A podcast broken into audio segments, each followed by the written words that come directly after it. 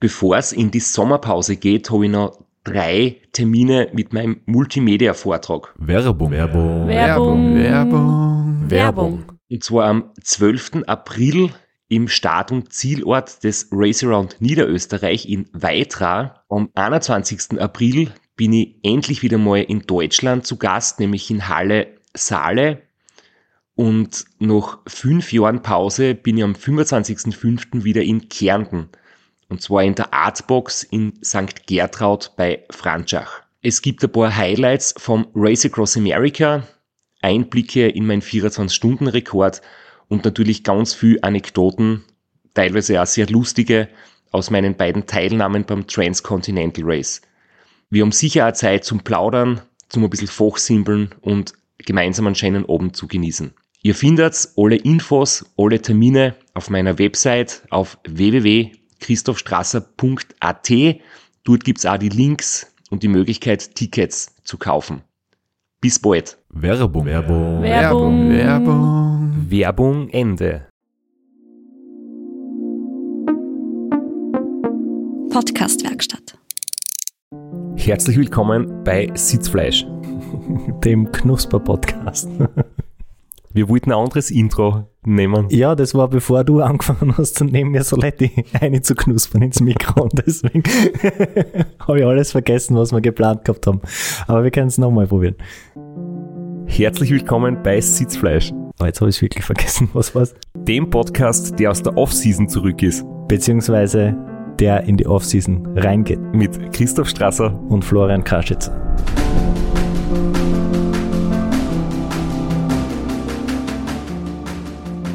Ja, das mit der Offseason war gut. Ja, wir haben jetzt ähm, wahrscheinlich die längste Pause in unserer Sitzfleisch-Historie hingelegt, oder? Sehr, sehr viele Wochen ohne Aufnahme. Man merkt es anscheinend. Man merkt's, es es ist noch ein bisschen holprig, aber wir hoffen, dass wir jetzt gleich wieder reinkommen. Es ist wie Radfahren, man verlernt's nicht, hoffentlich. Hast du die Statistiken gesehen? Äh, ich bin auch, und es hat mich riesig gefreut, in ganz, ganz vielen Instagram-Stories verlinkt worden, dass wir der Nummer eins, Nummer zwei in den Top 5 der Lieblingspodcasts sind. Das hat mich riesig gefreut und äh, der Lukas hat uns gerade vorher gesagt, äh, wir haben noch ein anderes Jubiläum zu feiern. Ja, wir möchten uns wirklich, wirklich von Herzen bedanken. Wir haben im Laufe der Woche eine Million Aufrufe geknackt, seitdem wir den Podcast machen, seit drei Jahren. Und das ist eine sehr schöne Zahl. Ja, und wir haben aus großen äh, Saftgläsern alkoholfreien Sekt angestoßen zu dem Jubiläum und da möchten wir uns wirklich, wirklich bedanken. Also das, das bedeutet uns viel. Wir stecken da viel Herzblut rein in den Podcast und äh, das ist wirklich ein schönes Zeichen, dass das geschätzt wird. Sogar mit sehr schlechten Intros hören die Leute weiter als die erste Minute. ja, was gibt's Neues bei dir? Hast du schon die Doku gesehen? Jan Ulrich. Na, steht aber natürlich auf meiner Liste. Äh, üblicherweise ist es so, dass man zwischen den Weihnachtsfeiertagen ja ganz, ganz viel Zeit hat und dafür habe ich mir das aufgespart. Ich habe sie schon gesehen, muss sagen, ähm, sehenswert, echt. Und zusätzlich möchte ich da jetzt keine Werbung machen, aber für alle, die sich für das Thema wirklich interessieren, so gut die Doku auch ist, ich finde es auch besonders spannend, dass zum Beispiel Lance Armstrong und, und der Dr. Fuentes auch persönlich ähm, in kurzen Interviews zu Wort kommen. Aber so richtig tiefen Einblick in, in das, sagen wir, Seelenleben von Jan Ulrich ähm, kriegt man in der Doku halt nicht. Aber da habe ich Hotel Matze, das ist ein Podcast, gefunden und den angehört. Das ist eine zwei Stunden lange Episode und das kann ich wirklich empfehlen. Ich glaube, das ist eine gute Combo, wenn man sich für das Thema interessiert, sich äh, ja beide Sachen reinzuziehen. Ja, genug äh, fremde Werbung gemacht. Äh, du kommst aus der Off-Season, das bedeutet, du hast jetzt äh, Urlaub gehabt, tatsächlich Urlaub 30 Tage ohne Fahrrad. Wie war's? Es war ein bisschen mehr, es waren fast fünf Wochen ohne Radl, ja. Und es war wirklich, wirklich genial, muss ich sagen. Wir waren in Neuseeland unterwegs mit einem Campervan auf der Nord- und auf der Südinsel.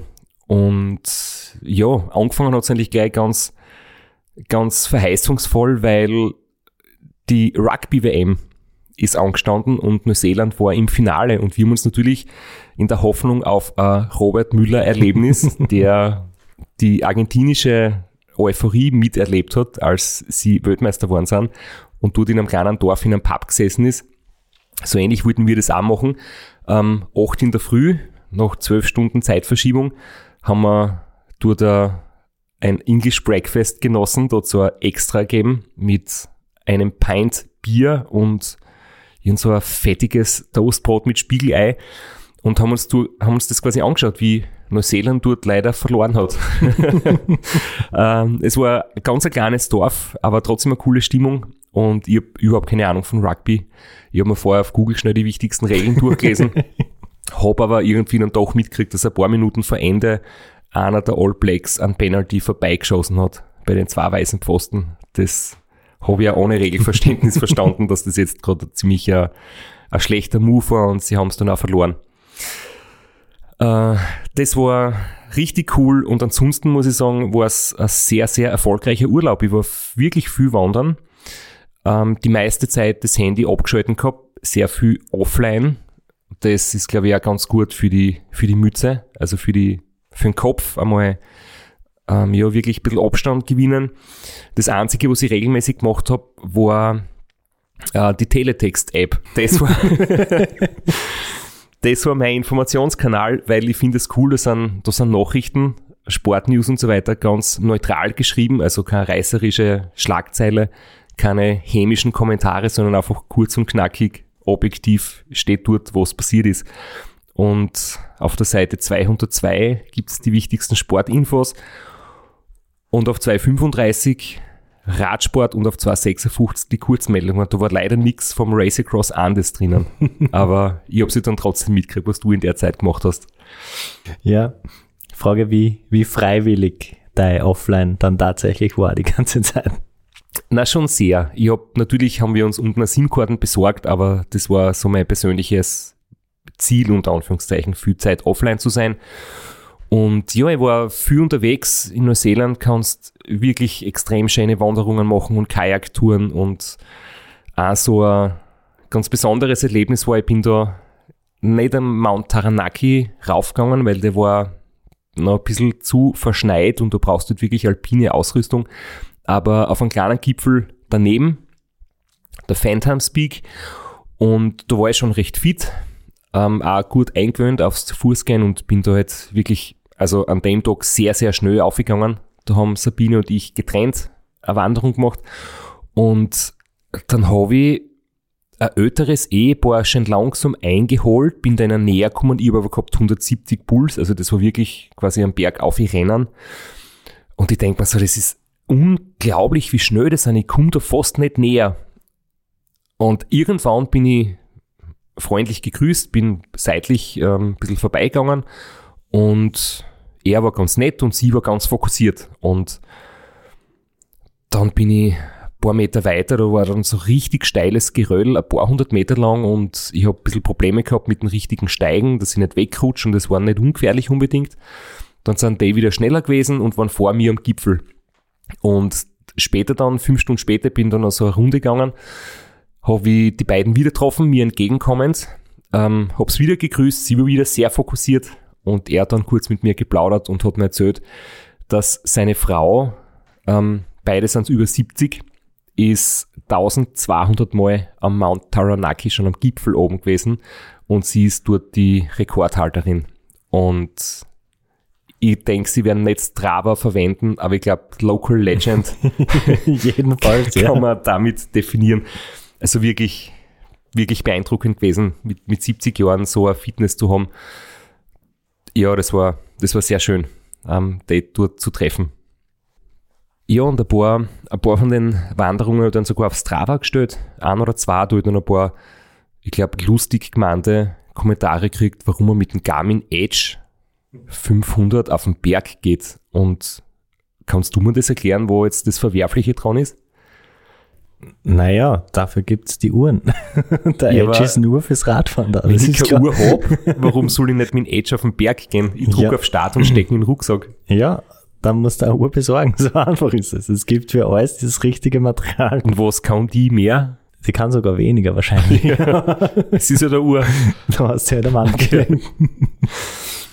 Ja, und ein paar ähm, andere Berge waren auch noch dabei. Ähm, war wirklich viel unterwegs. Ich glaube, ich habe meine Form echt gut halten können. Und der größte Erfolg war, dass ich weder einen Ermüdungsbruch irgendwo im Fuß habe, ich habe mir keine Achillessehne entzündet, ich habe sonst keine Überlastung und ich habe, glaube ich, nur einmal eine Schmerztablette nehmen müssen.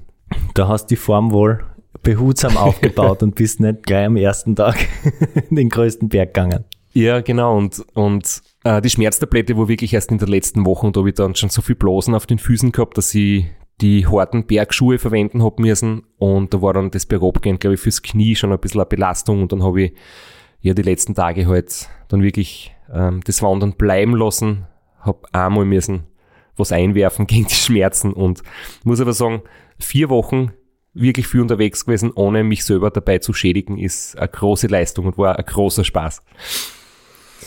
Kajaken war man ganz oft und ist auch so witzig. Du kannst zum Beispiel eine Kajaktour machen mit Guide oder ohne Guide und im Abel Tasman Park ist das halt irgendwie gängig, dass du zum Beispiel so zwölf Kilometer entfernt hast du eine Station, wo du das Kajak abgeben kannst und die meisten fahren dann mit einem Wassertaxi zurück oder man kann auch einen Wanderweg zurückgehen.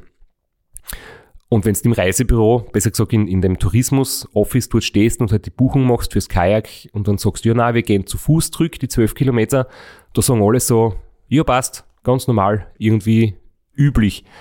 Ich glaube, wenn du das bei uns sagst, du gehst die zwölf Kilometer zurück und fährst nicht mit dem Taxi, wirst, glaube ich, eher schief angeschaut, oder? Wir sind heute in einer ganz verrückten Situation. Äh, Wir haben beide Notizen vor uns liegen. Du hast deine schönsten Urlaubserlebnisse. Äh, Du bist bereit, wenn du in die erste Klasse kommst, kannst deinen Erlebnisaufsatz schreiben. Aber ich habe sie auch vor mir liegen. Äh, Deswegen sind wir jetzt noch nicht so ganz eingespielt, weil jetzt haben wir keinen roten Faden, weil du hast deine Notizen, ich habe meine Notizen. Ja, meine Notizen sind eher für mich selber. Ich werde jetzt nicht mein ganzes Reisetagebuch vorlesen, aber ein paar Sachen haben wir halt markiert. Die kurze Hose habe ich nicht oft braucht. Es war dort auch sehr frisch. Wir haben recht viel Regen gehabt. Und wenn es einmal warm gewesen ist, also Nächte mit Minusgraden hat es ein paar gegeben, Tage mit, mit Regen und 3, 4 Grad hat es auch nicht gegeben. Und wenn es doch mal warm gewesen ist mit 15 bis 20 Grad, dann wüsste du keine kurze Hosen anziehen, weil es sind so viel Sandflies. Das sind so Stechmücken, gelsenartige, ja, Tiere, unter Anführungszeichen. Die sind extrem ungemütlich. Also das juckt wochenlang später noch, mir juckt jetzt noch Knie und Schienbein alles.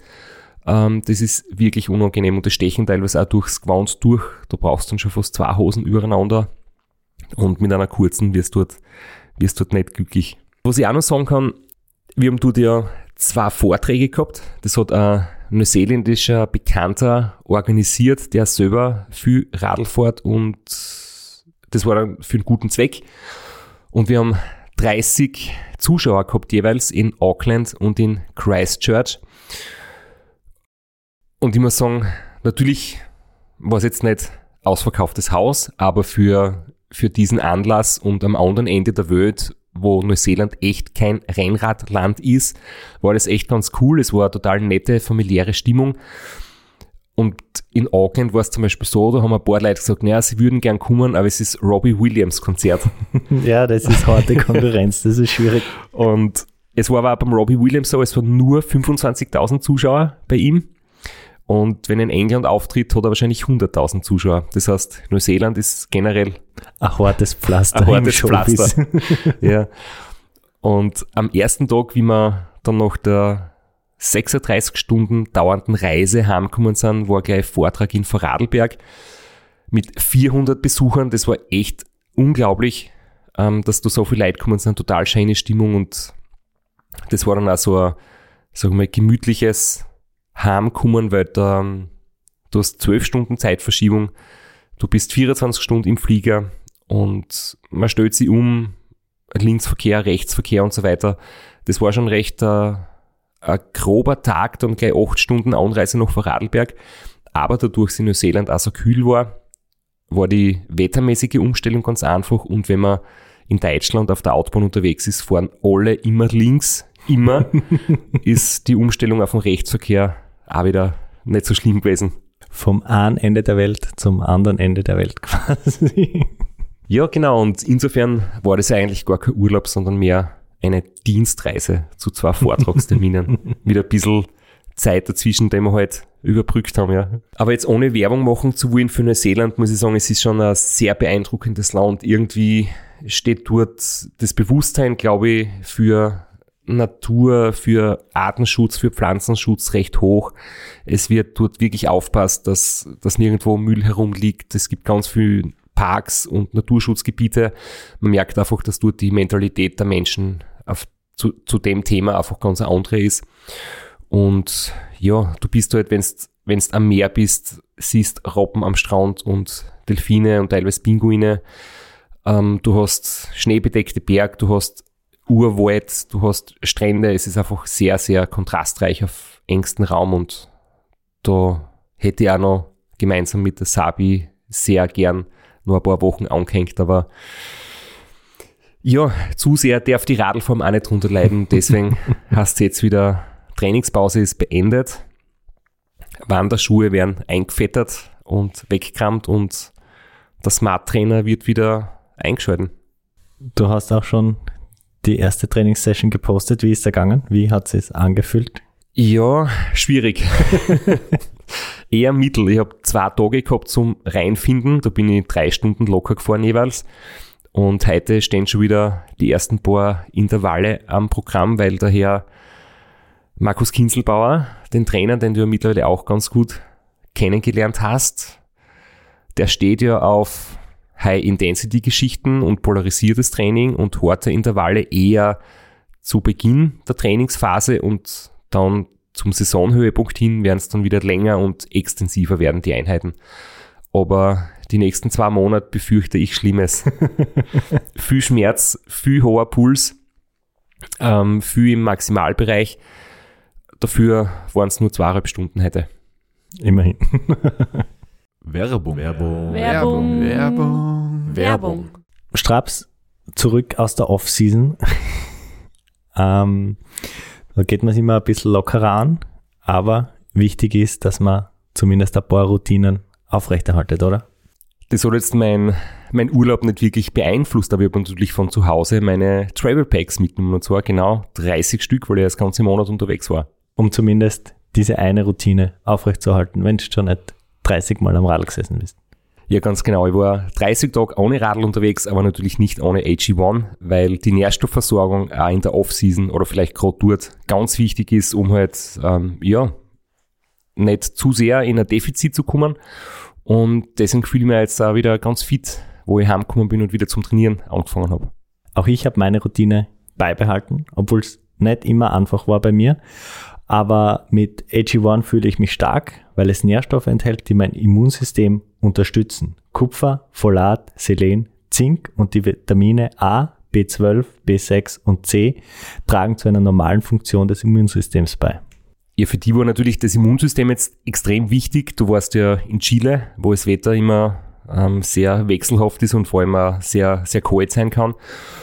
Äh, für mich war in der, in der Zeit jetzt eher das Thema geistige Fitness ganz wichtig, beziehungsweise ist es heute, weil solange kein Podcast aufgenommen, muss ich mich echt konzentrieren. Und AG1 hilft eben auch, mich gut zu konzentrieren, weil es Nährstoffe enthält, die die natürliche mentale Leistungsfähigkeit und geistige Fitness unterstützen. Gerade in der Weihnachtszeit besonders wichtig. Wir haben uns vorher schon beschwert, es wird extrem viel finster und es bleibt extrem lang auch finster. Äh, wir sind alle ein bisschen blass geworden, aber AG1 enthält Inhaltsstoffe, die den natürlichen Glow unterstützen. In AG1 steckt jahrzehntelange Forschung. Durch die Synergieeffekte der hochqualitativen Inhaltsstoffe in AG1 nimmst du jeden Tag mit einem Scoop, also einem Löffel, eine sinnvolle Menge an Vitaminen, Mineralstoffen, Bakterien, Kulturen und Zutaten aus natürlichen Lebensmitteln auf. Mit Mikronährstoffen in hoher Bioverfügbarkeit, die besonders gut vom Körper aufgenommen werden. Warum fällt es uns so leicht, im Urlaub und äh, im Abenteuerurlaub unsere Routine beizubehalten? Weil AG1 einfach super einfach funktioniert. Ein Messlöffel AG1, 250 Milliliter Wasser, schütteln, fertig. Im Abo kriegst du das ganz entspannt monatlich frei Haus geliefert. Ganz ohne Vertragslaufzeit. Pausieren und kündigen ist jederzeit möglich. Und im Moment gibt's für unsere Community ein besonderes Angebot. Auf drinkag1.com slash Sitzfleisch erhältst du bei Abschluss eines monatlichen Abos einen kostenlosen Jahresvorrat Vitamin D3 und K2 und fünf praktische Travel Packs für unterwegs im Wert von über 41 Euro gratis dazu. Alle Details zu den gesundheitlichen Vorteilen der einzelnen Nährstoffe findet ihr in den Link in den Show Notes. Werbung. Werbung. Werbung. Werbung. Werbung Ende. Ja, ich glaube, ich würde jetzt niemanden mehr mit geografischen und biologischen Details langweilen, weil wir haben letztes Mal erkannt, als der Rambo bei uns war, wir sind weder ein Geografie-Podcast noch ein Biologie-Podcast. Dafür äh, haben unsere Hörerinnen äh, Ahnung von Biologie und haben uns aufgeklärt, das weibliche Wildschwein heißt Brache. Nein, Nein, scheiße. Bache. Bache, okay. Äh, dafür haben wir auch eine Leseschwäche. Genau, also wir haben jetzt ähm, Fehler der letzten Episode damit ausgemerzt. Vielen Dank für den Hinweis, den haben wir öfters bekommen. Aber Flo, wir sind heute ja in erster Linie da, um zu hören, wie es dir gegangen ist in deiner Nicht-Off-Season, in deiner Trainingszeit, die ja, glaube ich, spannend war, Intensiv. intensiv. Und vor allem, warum du trainiert hast und was dann im Endeffekt draus geworden ist. Ja, ich weiß gar nicht, wir haben es noch nie im Podcast besprochen oder vorher im Vorfeld, dass ich zu diesem Rennen fahren werde und zu diesem Rennen fahren möchte. Haben wir, glaube ich, nicht, oder? Es ist jedenfalls passiert. Ich war beim Across Andes in Chile äh, und es gibt da noch Chile eine kleine Zeitverschiebung und äh, das Rennen war ja schon im Jänner ausverkauft und ich habe ja, weil wir hin und wieder in der Podcast auch von Routinen reden, ich habe eine ganz eine furchtbar schlechte Routine und zwar ist es in der Früh der Griff zum Handy. Ja, Wecker geht, man schaltet den Wecker aus und dann hat man das Handy schon in der Hand und man hat so seine automatischen Bewegungen, ohne dass man groß drüber nachdenkt und äh, Und schaut in die Teletext-App. und schon ist die Teletext-App offen oder Instagram und äh, dann postet äh, Across Andes, es gibt Wartelistenplätze, meldet euch an. Und ich habe, äh, ohne groß drüber nachzudenken, ich habe mich angemeldet und habe äh, zwei Stunden später die Bestätigung gekriegt, habe bezahlt und dann habe ich einen Startplatz gehabt. Äh, das war im Juni. Also du hast zwei Stunden warten müssen. Ich habe zwei Stunden warten. Also ich bin in, dann schon aufgestanden und in die Arbeit und dann habe ich, hab ich das bekommen, äh, die Bestätigung und dann habe ich den, den Startplatz gehabt im Juni für äh, November. Und so, so ist es zustande gekommen und dann bin ich leicht nervös geworden. Wie hast du dann darauf reagiert? Hast du das bereut? Also ich habe es in, in dem Moment äh, nicht bereut, ich war total gehypt und äh, dann nach ein paar Wochen ist so die Panik, hat die Panik eingesetzt. und dann habe ich äh, dem Max geschrieben, ob er sich vorstellen kann, last minute in vier Monaten noch das Bestmögliche aus meinem mittelmäßigen äh, Trainingszustand rauszuholen. Und du hast vorher gesagt, am Anfang ist es hochintensiv. Und nachdem ich schon so spät dran war, war es jetzt bei mir nie hochintensiv, aber äh, extrem zeitaufwendig. Also vor allem neben einem Vollzeitjob äh, bis zu 20 Stunden die Woche noch Radfahren. Das ist, äh, egal wie hart die Ein Einheit dann an sich ist, aber äh, das war sehr, sehr anstrengend und sehr, sehr hart. Aber es hat richtig viel Spaß gemacht. Es hat mir richtig taugt. Ich bin ja trotz allem ein Hobbysportler und äh, kein Sportwissenschaftler und habe nicht die geistigen Kapazitäten, dass ich mich da wahnsinnig äh, auseinandersetze mit Trainingslehre, Trainingswissenschaft und Ernährung. Und es war einfach voll angenehm, einfach stupide den Plan abzuarbeiten, zu fahren, was da steht, äh, darauf zu vertrauen, dass das gut ist, auch wenn es sich nicht immer so anfühlt. Es war befreiend einfach für mich. Das hat mir richtig taugt, das einfach abzuarbeiten, mich darauf verlassen zu können und äh, bin sehr zufrieden auch mit dem, mit dem Ergebnis. Also die, die Form, die ich dann da gehabt habe, als ich am Start gestanden bin, die war unglaublich. Ich glaube, so gut war ich in meinem Leben noch nie in Form. Das hat mir richtig taugt. Muss ich sagen, du schaust super aus, also körperlich. Bitte versteh das jetzt richtig. Das heißt weder, dass du nicht gut ausschaust, du schaust immer gut aus, aber du hast ja deutlich, also sichtbar an Form zugelegt, sprich an auch an Körpergewicht abgelegt.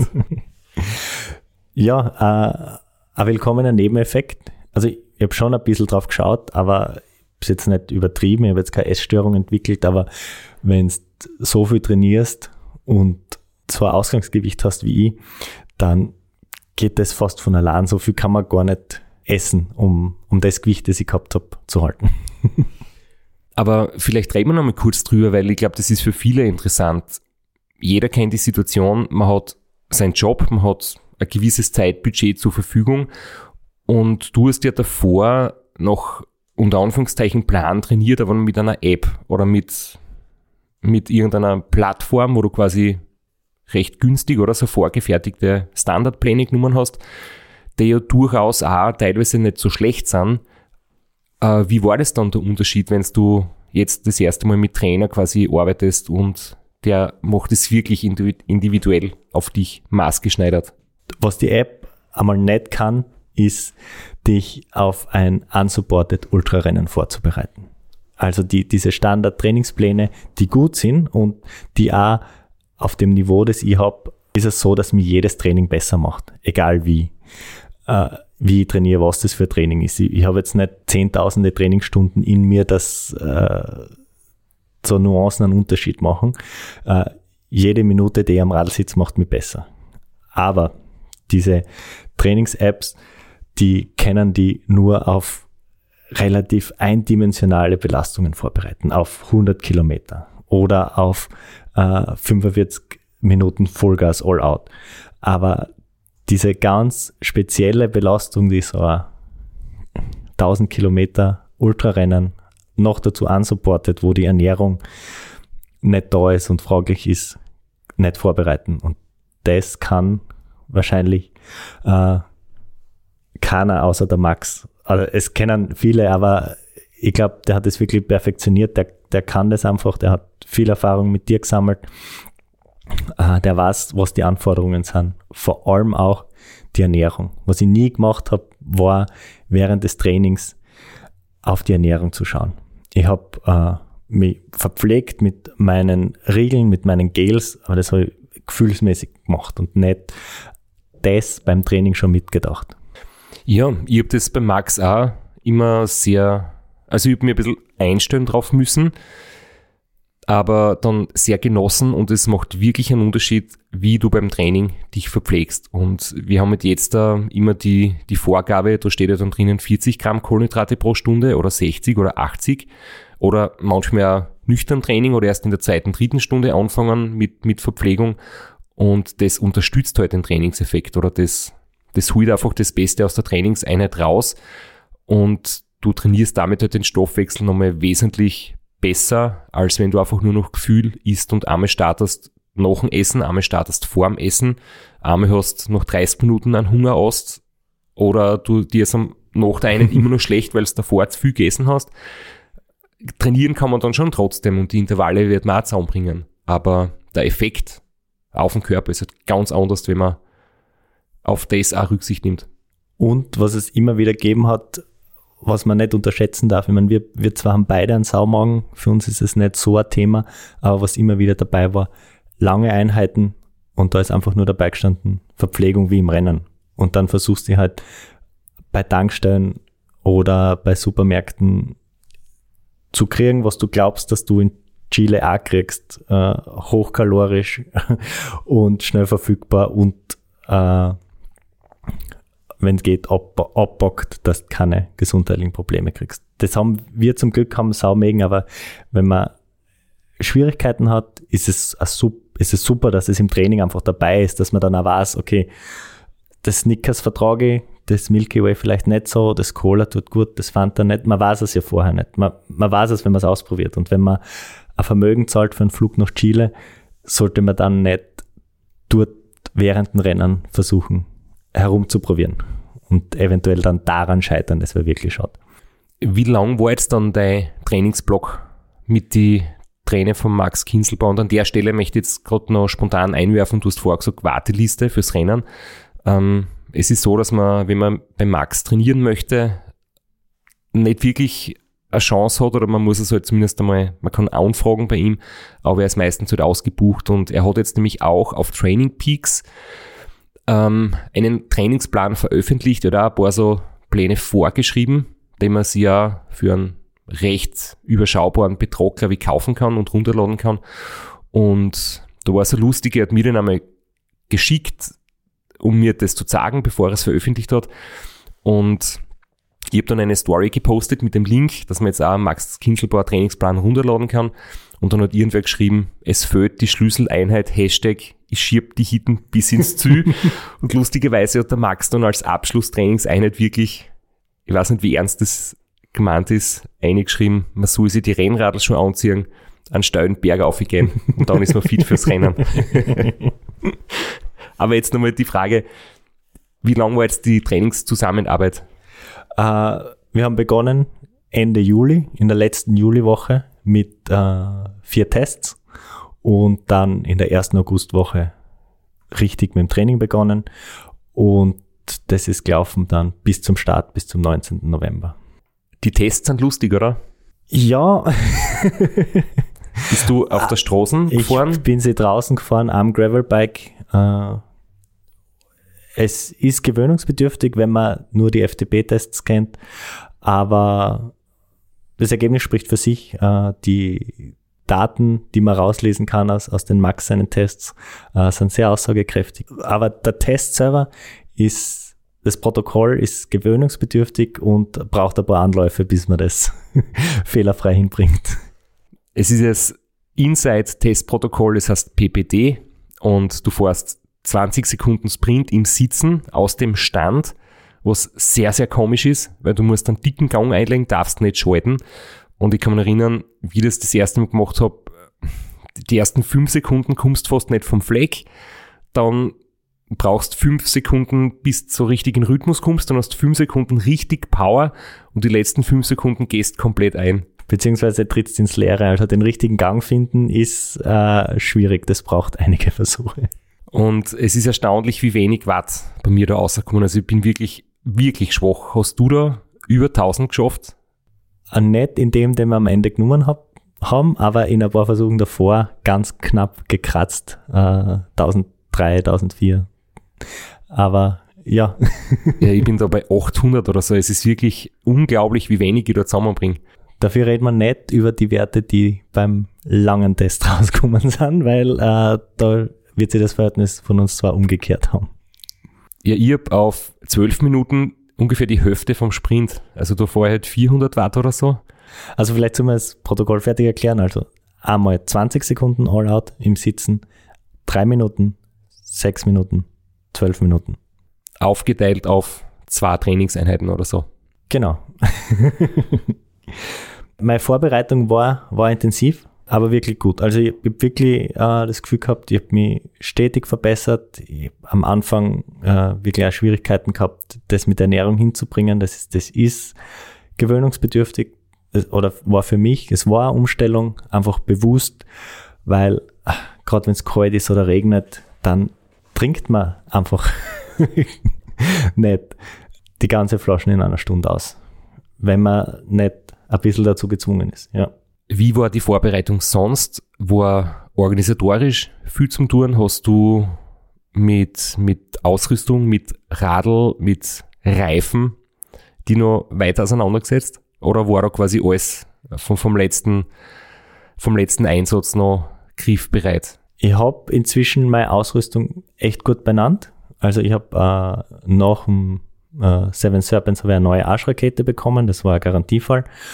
Ansonsten habe ich inzwischen alles. Ich habe es noch einmal versucht, tubeless, äh, habe aufgrund der Beschaffenheit des Rennens habe ich äh, breitere Reifen als üblich genommen. Ich fahre normalerweise mit äh, 37er, jetzt habe ich 45er montiert, wieder tubeless. Man gibt nicht auf. Hast du montiert oder montieren lassen? Montieren lassen, ja. Erst, erst in Chile vor Ort. Ähm, ich habe die Reifen mitgehabt, ich habe die tubeless Milch mitgehabt, aber ich war mir nicht sicher wegen dem Fliegen. Ab und zu passiert halt doch was und äh, war mir sicher, dass ich das Server zusammenbringe. Aber ich war dann dort im, im Radshop und der Mechaniker hat gesagt, er macht mir das äh, und ja, dann warum soll ich keinen Profi dran lassen, wenn es äh, wenn er es mir macht, wenn er es mir anbietet und äh, genau. Und es hat gehalten. man kann es vorwegnehmen, es hat gehalten, äh, es hat auch den Rückflug überlebt. Es ist noch immer der gleiche Reifendruck wie im Rennen drinnen. Körperlich, äh, materialtechnisch äh, ist die Vorbereitung äh, wirklich extrem gut gelaufen. Da natürlich hat man in der letzten Wochen äh, so Panikanfälle und einen vollen Warenkorb bei Bike Components und die Hoffnung, dass es mit der Lieferzeit noch ausgeht. Aber das ist normal, dass äh, am letzten Drucker noch so ein paar Kleinigkeiten kommen. Ich habe mir noch über, überlegt, ich brauche unbedingt äh, einen Speichenschlüssel oder äh, was haben wir noch bestellt? Ventilverlängerungen, weil äh, ich habe nicht gewusst, wie die, äh, wie es vor Ort ist, mit was kriegt man und wenn man was kriegt, ich habe jetzt neue Laufräder, kriege ich dann Schläuche mit den langen Ventilen. Eher nicht, nehme ich halt eine Ventilverlängerung. Wiegt nichts, kostet nichts. Warum nicht einfach mitnehmen, um, um nichts zu riskieren? Aber das waren Kleinigkeiten. Aber im, im Groben und Ganzen habe ich alles benannt gehabt. Was, und das wird später auch ein Problem werden, was ich normalerweise vor so einem Rennen immer mache, ein Freund von mir, der Roman, Grüße gehen raus, hat mit mir gemeinsam die gleiche Lampe gleichzeitig gekauft, gleichzeitig bestellt. Und früher habe ich nur einen Akku gehabt und habe mir immer sein ausgeborgt als zweiten. Und da die Lampe sehr klein ist und nichts wiegt, habe ich immer als Ersatz seine Lampe auch ausgeborgt, weil ich war schon dort, er hat die Kisten schon in der Hand gehabt, habe ich die Lampen immer gleich mitgenommen. Und ich habe mir vor Ruanda selbst einen zweiten Akku gekauft. Habe jetzt selber zwei Akkus, brauche in Roman sein nicht mehr. Habe in Ruanda kein Problem mit meinem Licht gehabt. Habe im Stress vorm Rennen nicht mehr dran gedacht und habe die Ersatzlampe, die 30 Gramm wiegt und kleiner ist als eine Streichholzschachtel, nicht mitgenommen. Und ja, wir, wir werden es erfahren. Es war wirklich ein saudummer Anfängerfehler und wird mir nicht nochmal passieren. Du hast jetzt noch gar nicht wirklich erzählt, was das Race Across Andes, beziehungsweise man sagt nur Across Andes, überhaupt für Herausforderung ist. Also Distanz und Zeitraum, den man unterwegs ist, welches Terrain. Wir haben äh, schon mit äh, Robert Müller und Ulrich Bartholmös äh, zumindest das angerissen, ja, das, das Rennen. Das Problem ist, äh, letztes Jahr war das 400, 500 Kilometer weiter nördlich in, in ganz anderen äh, klimatischen Bedingungen vor allem. Aber das Across Andes heuer, 2023, war Start und Ziel in Coyhaique. Ich hoffe, das war halbwegs, halbwegs richtig ausgesprochen. Äh, eine Stadt in Patagonien, die Hauptstadt Patagoniens, ziemlich weit im Süden äh, von Chile, noch einmal 1700 Kilometer südlicher von Chile. Ich habe, damit man un ungefähr ein Bild bekommt, habe ich mir sogar was rausgeschrieben. Äh, 60.000 Einwohner, das ist in der Größe von in Österreich Dornbirn oder St. Pölten, in der Schweiz Biel und Luzern sind ungefähr und in Deutschland, da wird es dann schon spannend, Gummersbach, Ravensburg und Speyer habe ich mir rausgeschrieben. also man, man, ich hört, bin begeistert. man hört an den Namen, ähm, es sind jetzt nicht, es, es ist keine Metropole mit 60.000 Einwohnern, aber man kann sich schon relativ darauf verlassen, dass es alles gibt. Ja. Also es, es gibt ein paar Radlgeschäfte, aber selbst in Graz mit fast 300.000 Einwohnern in den Radlgeschäften ohne bestellen, dass du wirklich alles vor Ort lagern hast, vor allem irgendwelche Spezialteile oder Spezialwerkzeuge oder vor allem wird, wird auch noch wichtig werden, gewandt, also das fällt mir in Graz extrem auf, also richtig eine große Auswahl an Gewand haben die meisten speziellen Radgeschäfte nicht. Also viel Gewand gibt es dann in, im großen Sportartikelladen, wo es keine Radlsachen gibt, aber im speziellen Radgeschäft gibt es ganz wenig Gewand. Und äh, ja, das, das war dort auch so. Aber zurück, eben Start und Ziel in Kohaike und dann äh, zuerst eine kleine Runde, äh, mehr oder weniger rund um die Stadt herum, einen großen 300 Kilometer äh, Loop und dann fährt man in den Norden so eine T. Ähm, einmal an die Küste, ans Meer und einmal fast an die argentinische Grenze. Gesamt äh, 1000 Kilometer. Das heißt, man hat in der Mitte quasi irgendwo einen Kreuzungspunkt, birgt zuerst nach links zum Checkpoint an die Küste.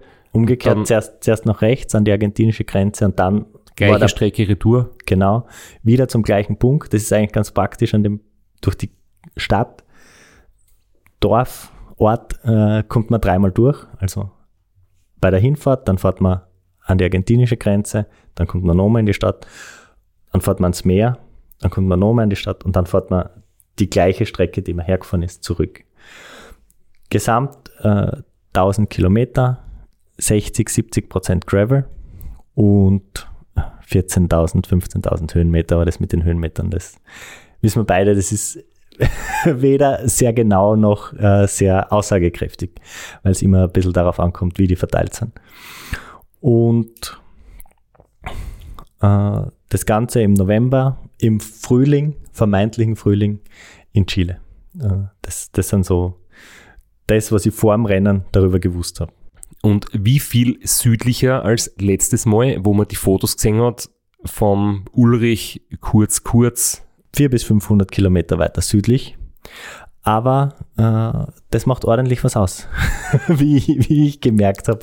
Also ich habe mir dann schon vorher ein bisschen damit auseinandergesetzt, wie wird das Wetter so sein. Und äh, wenn man im September reinschaut, dann bist quasi im, im patagonischen Winter. Da ist eiskalt, es hat Schneefall, es geht immer ein kalter Wind. Und je näher das Rennen kommt, desto eher hofft man, dass das Wetter bessert, aber es, es hat sich nicht bessert. Und ich bin dann vor dem Rennen schon recht nervös geworden. Und ja, ich habe einfach mein ganzes Radfahrgewand, alles, was ich gehabt habe, äh, mitgenommen und einpackt. Und es war für mich äh, recht früh in der Vorbereitung schon klar, draußen schlafen wird es nicht spielen. Also ich habe nicht vor, ein Zelt mitzunehmen und einen dicken äh, Daunenschlafsack unter Isomatten. Das habe ich gesagt, das mache ich nicht. Und damit fällt draußen schlafen, also so ein Powernap irgendwo in der Wiese, wie es in Ruanda oder beim Transconti normalerweise, heuer war es auch ein bisschen schwierig, möglich ist, äh, das ist von Anfang an flach gefallen. Das habe ich gleich gewusst, okay, das wird kein Rennen, wo ich draußen schlafen werde. Wie hast du das dann gemacht mit dem Einbocken? So viel Gewand muss man irgendwie unterbringen? Naja, der Unterschied zwischen uns zwei ist, wenn ich sage, ich habe mein ganzes Radlgewand mit, dann ist das eine Expeditionstasche okay. und kein Keller voll Radlgewand. Okay. ich habe natürlich nicht alle Trikots mit, aber ich habe, äh, ich weiß nicht, wie viel lange Radhosen du hast. Ich habe zwei. Ich habe auch Winterjacken, ich habe auch ein Wintertrikot, ich habe ein Langarm-Trikot, ich habe eine Daunenjacke. Also ich habe von allen teuren Sachen ein Stück und die habe ich alle mitgenommen. Werbung. Werbung. Werbung. Werbung. Werbung. Flo, bist du auch schon so aufgeregt, wenn du an den April denkst? Jedenfalls. Äh, wenn du das gleiche meinst wie ich, dann bin ich schon sehr voller freudiger Erwartung.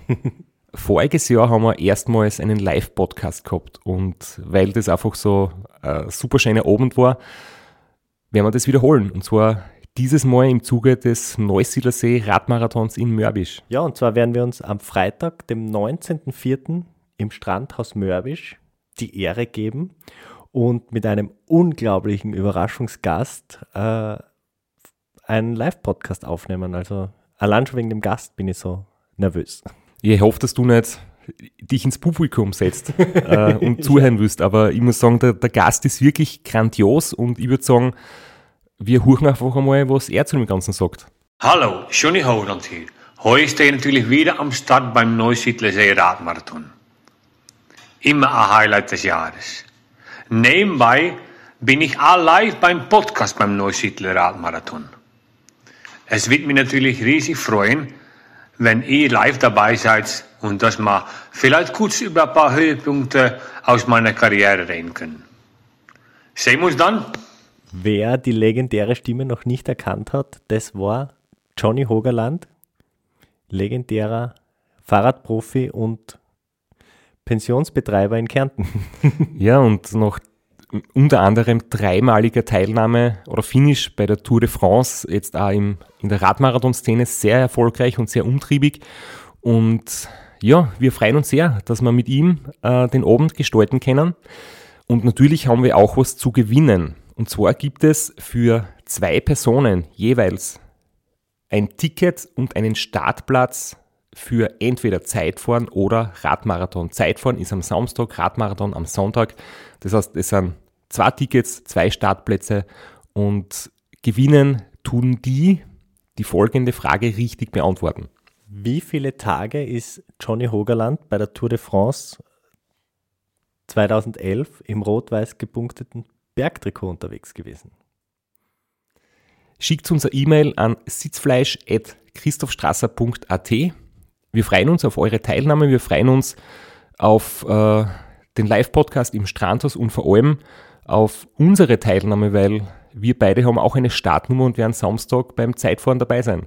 Ja, und werden uns wieder mal mit den Besten der Szene messen du wahrscheinlich ein bisschen kompetitiver als ich, aber ich freue mich immer wieder, wenn ich mir aufs Zeitfahrrad setzen kann. Heuer bin ich ohne Scheibe am Start, weil du meine Scheibe ja verkauft hast. Vielleicht können wir nur in der Leihgeschäft einfällen. Werbung. Werbung. Werbung. Werbung. Werbung Ende.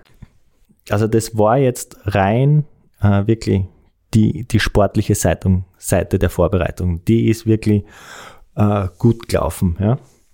Was, was sehr schwierig war, und ich habe lang mit mir gehadert, ob ich jetzt da im, im Podcast darüber reden möchte oder nicht, aber ich war bis jetzt immer ehrlich im Podcast und äh, es hat mir immer gut dann im Podcast äh, persönliche, schwierige Themen anzusprechen. Deswegen habe ich mich dann im Endeffekt dazu entschieden, das auch diesmal zu machen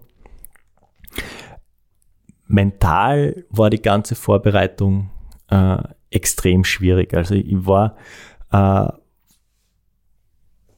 am Anfang habe ich gesagt, ich war voll gehypt. Ich habe äh, mit Max den Trainingsplan gemacht. Ich war immer top motiviert. Aber ich war so äh, äh, ungewöhnlich für mich, äh, weil ich das von mir gar nicht kenne und weil es überhaupt nicht mein Ort ist. Ich war schon vorm Rennen irgendwie so ein bisschen ängstlich. Ja? Äh, und haben wir immer irgendwie so, so Horrorszenarien ausgemahlen, wie äh, dass ich unterkühl und dass ich äh, nur mit der dünnen Rettungsdecken äh, die Nacht nicht überstehe. Und also es, es war irgendwie total ungewöhnlich für mich, dass ich so extrem ängstlich bin ich normalerweise nicht. Und äh, dann äh, ist in ganz kurzer Zeit extrem viel passiert gleichzeitig. Und das hat mir dann schon ein bisschen aus der Bahn geworfen. Äh, im, Im Oktober hat sie einer meiner besten und ältesten Freunde äh, umgebracht. Äh, das war äh, ein Riesenschock. Der hat mich also komplett aus der Bahn geworfen, auch wenn ich bin jetzt nicht so der Typ extrovertiert. Es hat mich extrem aus der Bahn geworfen, auch wenn ich es mir nicht anmerken habe lassen.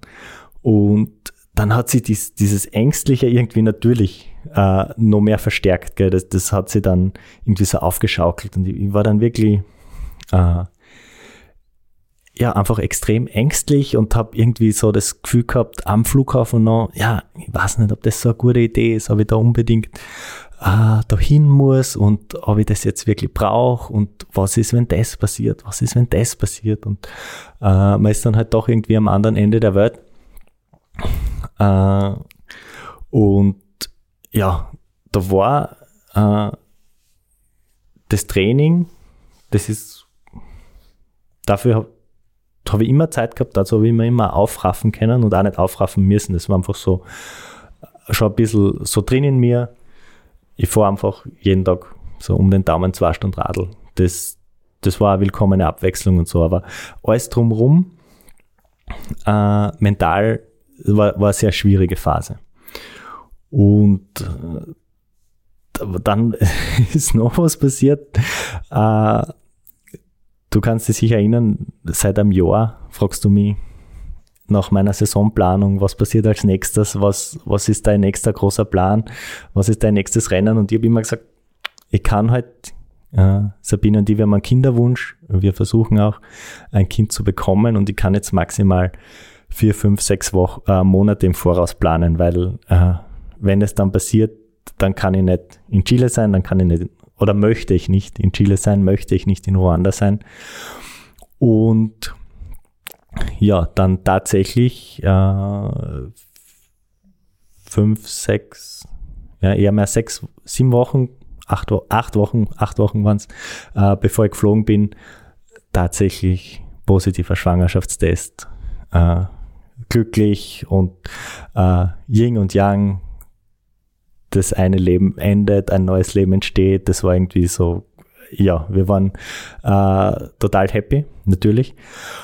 Und ja, dann war der erste Frauenarzttermin äh, eine Woche vor Abflug. Und da hat der Arzt gesagt, ja, äh, das wäre so dieser erste Mutter-Kind-Pass, Untersuchung gewesen und wenn man einen Herzschlag sieht, kriegt man den Mutter-Kind-Pass und dann geht es normal weiter. Ja, er sieht keinen Herzschlag, wir müssen in einer Woche wiederkommen.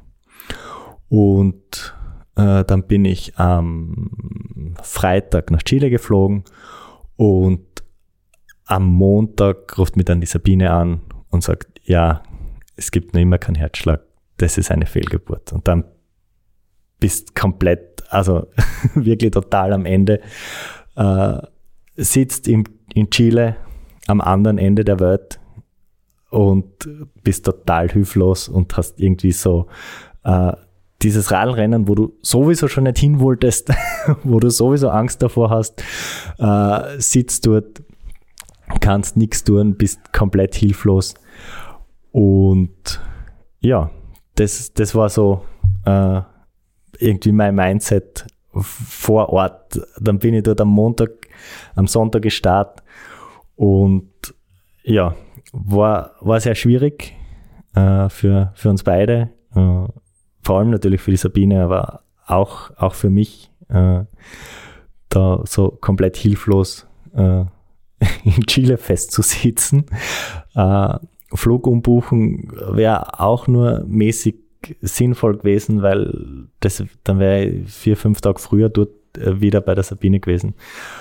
Und ähm, ja, dann haben wir uns halt zusammengerauft und, und wirklich, ich möchte es auch betonen, äh, gemeinsam die Entscheidung getroffen, dass ich äh, dort starte und mir an den Start stelle. Und die Sabine hat mir da äh, eigentlich jetzt umgekehrt sein sollen. Ich hätte für sie da sein sollen und sie unterstützen müssen, aber sie war da wirklich äh, für mich da und hat mich wirklich aufgebaut und äh, mich nicht dazu überredet, aber mich, mich motiviert und äh, dann haben wir gemeinsam die Entscheidung getroffen, dass ich da jetzt starten werde. Äh, ja. ja, ich wollte es einfach erzählen, äh, nicht als Ausrede, weil das Ergebnis war ja eh sehr, sehr gut, aber einfach, um das nachvollziehbar zu machen, was, was da äh, bei mir los war, was mir durch den Kopf gegangen ist, was ich da doch ja durchgemacht habe. bin ja bisher sehr, sehr behütet durchs Leben gekommen, ohne großes Drama und dann äh, habe ich auch so einen Monat und dann äh, bin ich auch noch in Chile, äh, wirklich, also auch in jedem Patagonien-Reiseführer und auch dort auf den Tourismusplakaten steht, am Ende der Welt. ja, war, war sehr schwierig, aber äh, ja, im, im Endeffekt ist alles gut gegangen, es, es geht uns gut, es geht der Sabine gut, es geht mir gut, es geht uns beiden gut, wir haben das gut verarbeitet. Aber ja, war, war, war sehr schwierig in dem Moment.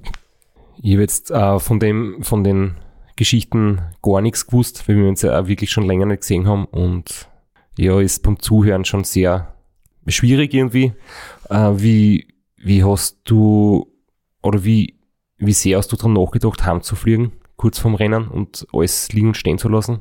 War, war ein Riesenthema, aber ähm, es, es, es war mit, dem, mit den Flügen umbuchen. Äh, äh, ich wäre nicht viel früher daheim gewesen und es, es war ganz klar von der Sabine, dass, dass sie das nicht auszahlt, weil ich kann eh nichts machen, außer daneben sitzen und Händchen halten. Das hätte ich gern gemacht, aber die Sabine hat gesagt, äh, ich soll jetzt dieses Rennen machen, äh, ich wollte es machen und es bringt uns beide auf andere Gedanken. Und äh, ja, dann, dann habe ich es gemacht.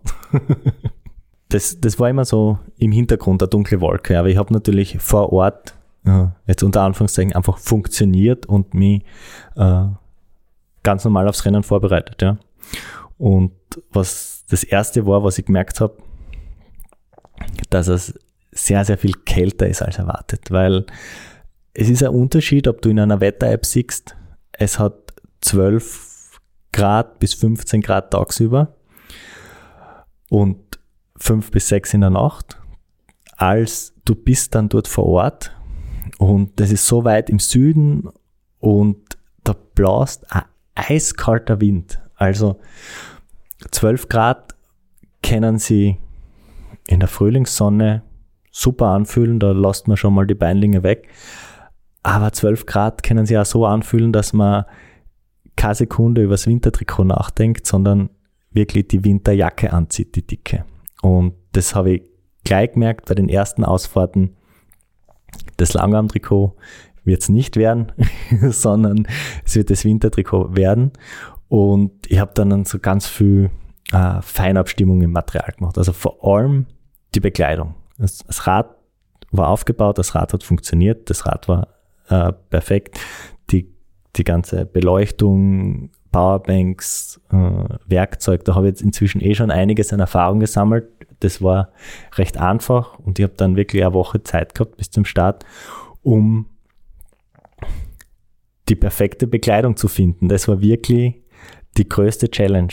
Und das, es war wirklich extrem lustig, anderen äh, Teilnehmerinnen auf Instagram zu folgen oder sie zu treffen im Hotel äh, unterwegs und mit ihnen zu sprechen und alle, die aus Europa oder Nordamerika kommen sind, waren, so blöd es klingt, darf nicht passieren, aber überrascht vom Wetter, ja.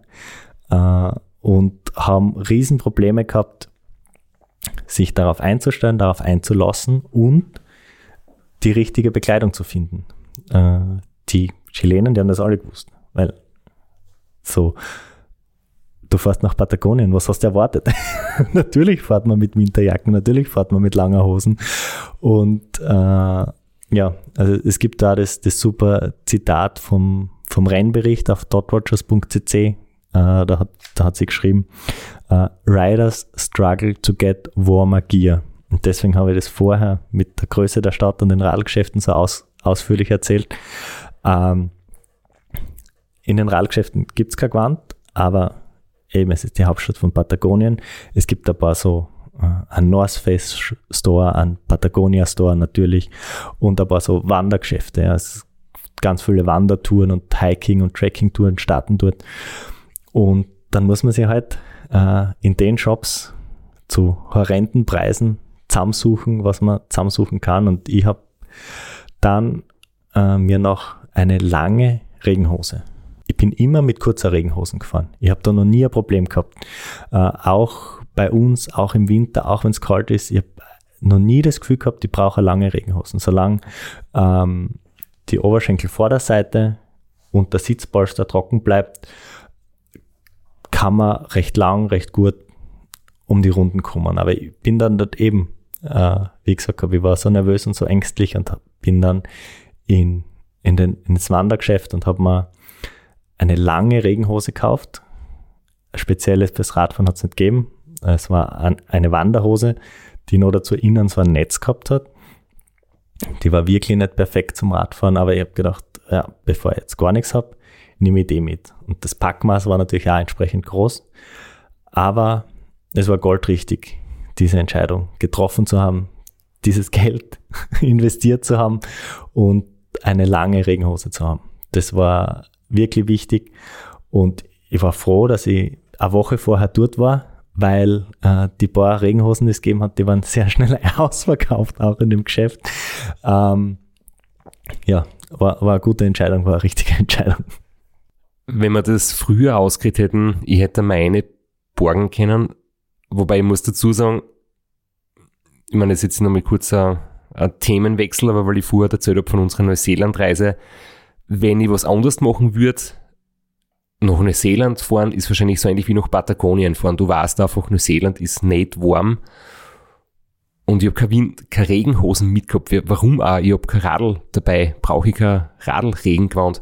Aber die Fjordlands auf der Südinsel sind halt das regenreichste Gebiet der ganzen Welt. Nirgends auf der ganzen Welt regnet es so viel oder mehr als dort.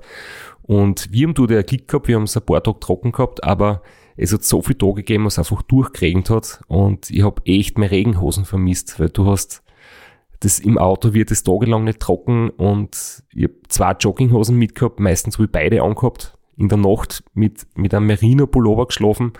Und das ist auch was, wo man sich denkt, naja, man sieht halt Fotos mit, mit den schönen Seen und dem blauen Himmel, aber ganz viel Wind und so um die 10 Grad zu der Jahreszeit unterschätzt man halt auch. Also hilft dir jetzt nichts, aber ist ein bisschen eine Parallele.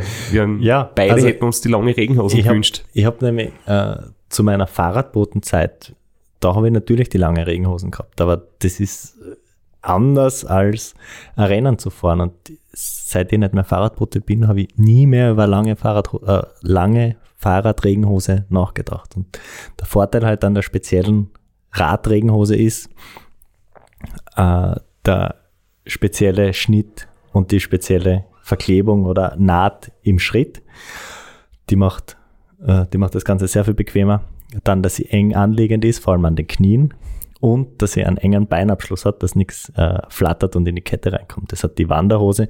Das war einfach eine komplett gerade Hosen.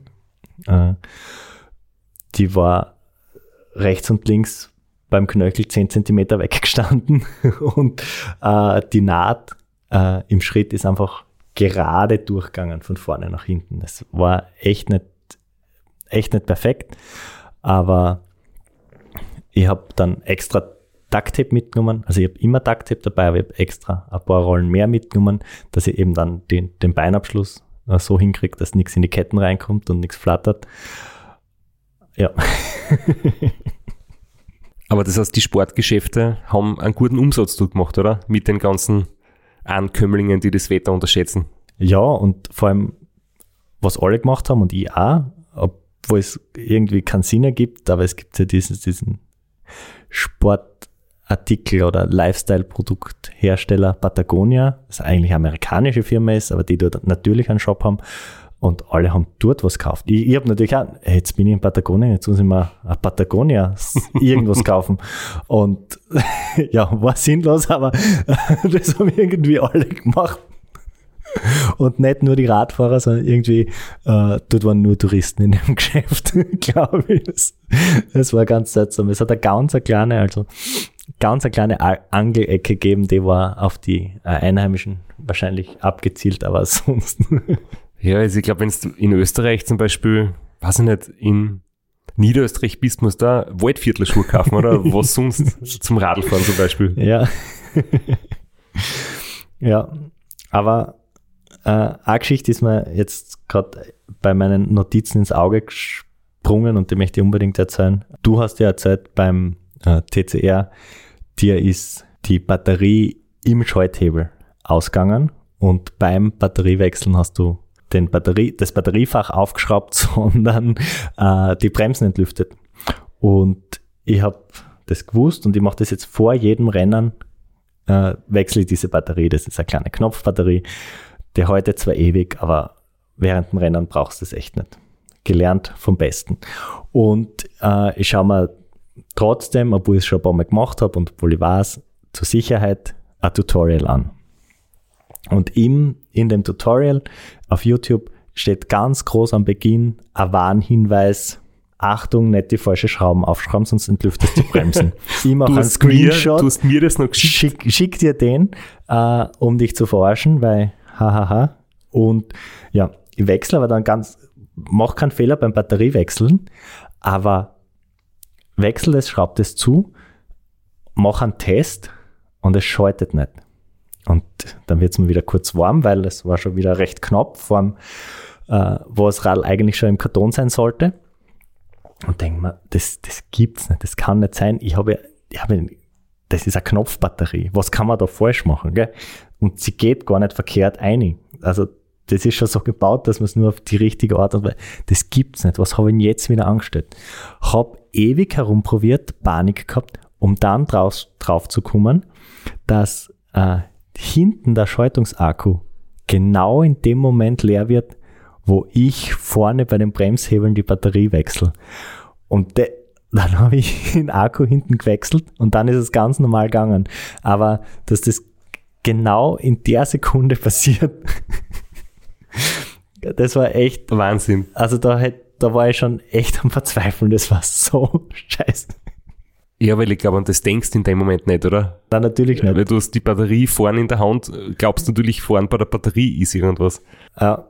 Aber würdest, würdest du das empfehlen, das immer zu wechseln? Du hast ja die Anzeige, wo man sieht, wie voll die Batterie ist.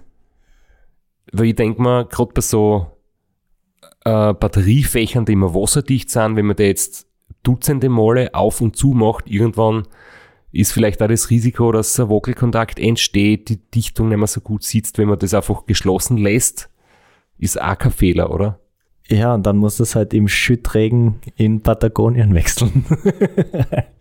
also ich habe es jetzt äh, vor Ruanda gewechselt und jetzt gewechselt. Also es ist nicht so, dass ich das jetzt jede Woche mache, aber äh, vor, vor den zwei großen Rennen habe ich mir gedacht, das in der Werkstatt, im Trockenen, mit Licht, äh, im Warmen mit äh, Gefühl in den Fingern ist es wahrscheinlich doch besser.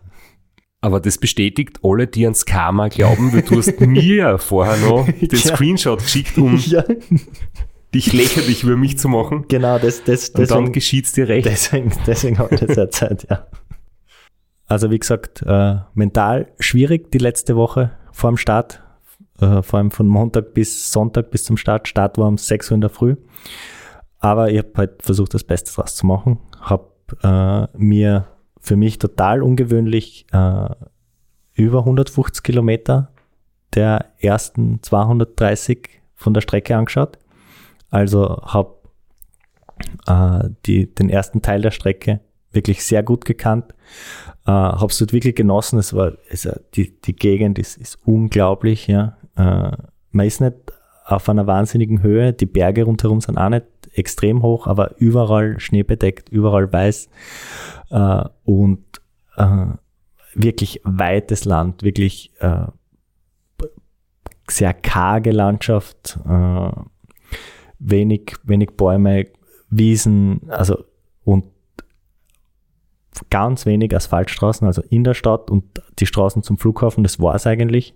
Sonst alles äh, Schotterpisten äh, sich da äh, gewöhnen an, an den Untergrund äh, und halt auch schauen, wie es außerhalb der Stadt ausschaut. Und äh, da war genau wie das Land, das war sehr, sehr karg. da gibt sehr wenig Möglichkeiten zum Einkaufen und man trifft auch das zehn Minuten außerhalb der Stadt, man trifft keine Menschen mehr. Also es ist wirklich sehr, sehr, sehr einsam gefühlt. Ähm, und in dieser, in dieser Woche bis zum Start habe ich kein einziges Mal die Sonne gesehen. Ich habe äh, ein paar Mal ein paar Flecken blauen Himmel gesehen, aber die Sonne nie. Es hat geregnet, es hat einen Schneesturm gegeben, es, es, ist, es war immer extrem windig und äh, sehr, sehr kalt. Und das hat mich dann in meiner Entscheidung mit der Winterjacke zu fahren nur noch bekräftigt und auch draußen schlafen, spätestens zu dem Zeitpunkt war klar, das ist keine Option. In, in meinem Hotel oder in meinem Hostel äh, hat es in der Nacht äh, im Zimmer, im Schlafzimmer 11 Grad gehabt. Äh, die, die Häuser, die allermeisten in Chile, die ich gesehen habe, das sind so wie die amerikanischen in dieser Holzblock- oder Holzelementbauweise mit den einfach Schiebefenstern. Also da, selbst wenn es beim Schlafengehen sehr, sehr warm ist im Zimmer, äh, in der Früh ist, ist es ausgekühlt. Ich habe zwar einen kleinen äh, Kerosinofen im Zimmer gehabt, aber den kannst du halt auch nicht über Nacht laufen lassen. Habe ich mich zumindest nicht traut. Also da war wirklich eine sichtbare Kerosinflamme. Und es hat gerochen, im Zimmer hat es gerochen wie in einer Tankstelle. Äh, er war sehr warm. Kannst du, wir sind jetzt weder Geografie noch Biologie, aber vielleicht der Technik-Podcast. da ist ein bisschen erklären, weil Kerosin ist ja der Flugzeugtreibstoff. Genau, man, kann, man kauft es dort da äh, kanisterweise in der Tankstelle und tragt es dann heim. Es ist wie, wie ein Heizstrahler, äh, nur dass die Hitze nicht über diese Heizspirale mit Strom erzeugt wird, sondern über diese Kerosinflamme. Und dann ist schon ein Stromventilator dabei, der das dann rausblaust. Es, es wird sehr schnell sehr warm, also er funktioniert sehr effizient, stinkt aber nach Kerosin und ich habe mich nicht getraut, den über Nacht laufen zu lassen. ich habe in meiner ersten Studentenwohnung nur eine Heizung gehabt mit, also mit Heizöl, hast das, glaube ich, oder? ja. Wo ich dann alle paar Tage im Winter mit zwei Kanister zur Tankstelle gegangen bin, Heizöl kaufen und dann 15 Liter links und rechts heimtragen habe. und es hat immer die ganze Wohnung noch, noch Tankstelle gestunken. Also fürchterlich. Ist das so ähnlich? So, ich kenne deinen Heizölofen nicht, aber so ähnlich, ja. Uh, und ist dort extrem verbreitet. Also das kannst du in der Tankstelle ganz normal kaufen wie äh, Benzin und Diesel. Und sehr, sehr viel Holzöfen. Also man sieht es auch, es diese Schornsteine, die, da raucht es auch immer raus. Natürlich ist es auch immer kalt. und die Häuser sind die meisten nicht sehr gut isoliert. Was, was dann noch äh, eine Erkenntnis war in, in dieser Woche, dadurch, dass es so extrem windig war und der Wind aus allen Richtungen gekommen ist. Also es war jetzt nicht konstant, der Wind kommt immer aus einer Richtung und man kann sich darauf einstellen, sondern äh, der hat wild gedreht, wenn's, wenn irgendwo an einem Felsen vorbeiblasen ist, dann ist er aus zwei Richtungen gleichzeitig kommen gefühlt. Und weil die Gravelstraßen sehr, sehr ruppig waren, sehr rough, äh, große Schlaglöcher, diese Washboards, ganz, ganz viel davon, äh, habe ich vor Ort entschieden, ohne Aeropass zu fahren.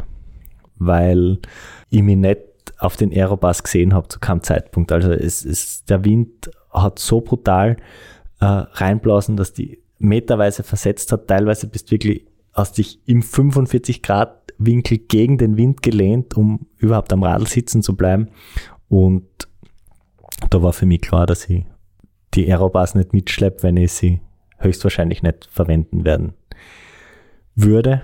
Im Nachhinein betrachtet, es hätte vielleicht 50, 60 Kilometer gegeben, wo ich es benutzen hätte können. Habe ich zu dem Zeitpunkt nicht gewusst, sage ich bis jetzt, das war die richtige Entscheidung. Ja, mit dem Wissen von vor dem Start. Wie ist es dort mit dem Straßennetz? Gibt es Asphaltstraßen und ihr seid auf Gravel-Strecken gefahren oder ist es so, dass dort sowieso Bundesstraßen sowieso auf Schotter sind? Die Straße vom, von Kohaike zum Flughafen, das sind 60 Kilometer, 40, 50 Kilometer, die ist durchgehend asphaltiert. Äh, in der Stadt ist das allermeiste asphaltiert und dann wird es schon sehr, sehr dünn. Also wir sind auf dieser Route 7, auf der Carrera Austral, die ist sehr berühmt, auch bei Motorradfahrern äh, und äh, Abenteurern. Also anscheinend, ich kannte sie nicht, aber äh, ist auch Teil der Panamerikaner. Die ist zum groß, größten Teil äh, eine Schotterpiste. Also ganz wenige, relativ kurze Abschnitte sind auf dieser. Das ist die Hauptverkehrsader in den Süden nach Patagonien und die ist mehr Schotter als Asphalt. Also an ganz wenigen Stellen und immer nur sehr kurz ist die asphaltiert. Das sind so allgemein die, die Voraussetzungen vor Ort. Jetzt haben wir in allen Facetten, in allen Details von deiner Vorbereitung gehört, die wirklich anstrengend war und wirklich, ähm, ja, unglücklich, sage ich mal so. Aber du warst dann vor Ort, du hast da ein Gewand gekauft, du hast den Ofen eingekatzt und ähm, wie viel fehlt jetzt noch, bis wir über den Start reden können? Wann geht's los und was erwartet uns? Ja, uns erwartet ein, ein verrücktes Rennen. So viel sei vorweggenommen und äh, das werden wir uns dann aber in der nächsten Episode anhören. Wir lassen es für heute gut sein.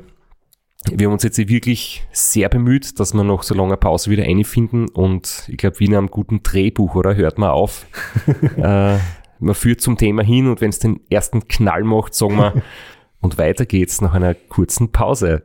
Die ab jetzt äh, nur mehr sieben Tage dauert, weil äh, wir schrauben wieder an der Content-Mühle und äh, veröffentlichen jetzt wieder wöchentlich. Wir sind nächsten Freitag wieder da, erzählen vom Flo sein genialen Rennen. Und bis dorthin habe ich daheim auch noch jede Menge zu tun, nicht nur Training, sondern wir haben auch noch ein paar neue Sachen in unserem Shop. Ähm, das Bikepacking-Buch vom Stefan Barth gibt's jetzt auch auf Englisch.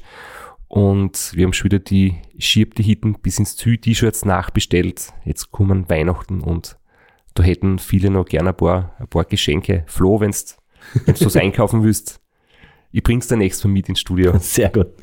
Dann sparen wir den Versand.